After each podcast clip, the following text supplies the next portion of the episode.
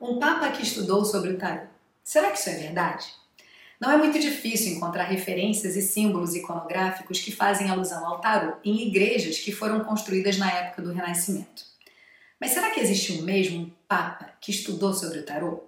João Paulo II, cujo nome de nascimento era Karol Joseph Wojtyla, foi um papa da Igreja Católica Romana que serviu como papa de número 264 entre 1978 até sua morte em 2005.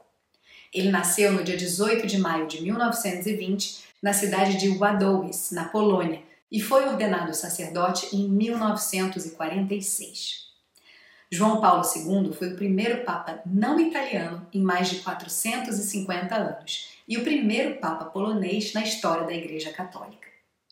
Ele desempenhou um papel significativo em eventos históricos como a queda do comunismo na Europa Oriental, sendo considerado uma figura influente na política mundial. Durante o seu pontificado, João Paulo II enfatizou a defesa dos direitos humanos, a paz mundial e o diálogo interreligioso. Ele fez inúmeras viagens pastorais, visitando diversos países e sendo reconhecido como um líder carismático e eloquente. Ele foi beatificado no dia 1 de maio de 2011 pelo Papa Bento XVI e canonizado no dia 27 de abril de 2014 pelo Papa Francisco. João Paulo II é lembrado como um dos papas mais populares e carismáticos da história, tendo deixado um legado duradouro na Igreja Católica e no mundo. É ele quem aparece nessa curiosa e controversa foto que foi publicada na página 27 de um conhecido jornal alemão, o Weltbild, em 18 de novembro de 1988. Na imagem, a gente pode observar uma pilha de livros bem à sua frente. Apesar da falta de nitidez da foto, um olhar mais atento revela que entre os volumes utilizados para elevar o microfone há dois livros com o título Die Goben Arcana des Tarot, ou seja, a tradução alemã de uma edição que foi lançada anonimamente e postumamente em 1980 com o título Méditation sur les 22 arcanes majeurs du tarot, ou em português, Meditações sobre o Tarot, uma viagem ao hermetismo cristão. Naturalmente que ninguém pode ter certeza se o Papa polonês realmente leu ou mesmo demonstrou algum interesse por um livro de tarot. Por outro lado, é também verdade que dificilmente a gente poderia afirmar o contrário.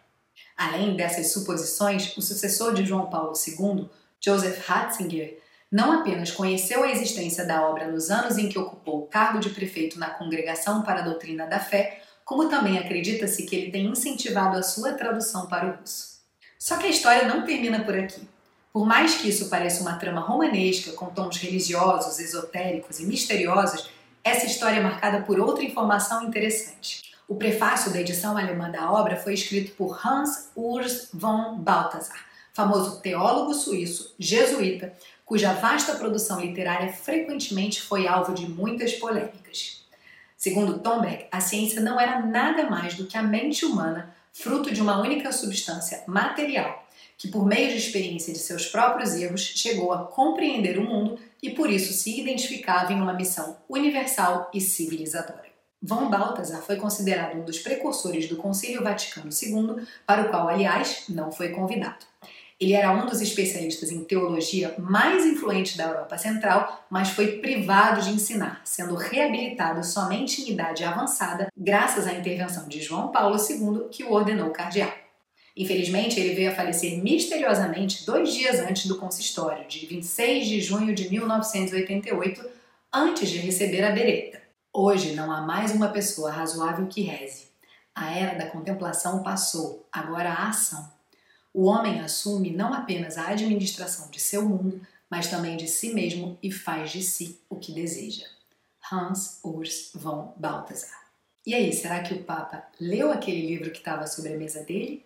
Ou será que isso é apenas mais uma história misteriosa que a gente nunca vai saber a resposta? Deixa aqui nos comentários o que você acha desse vídeo.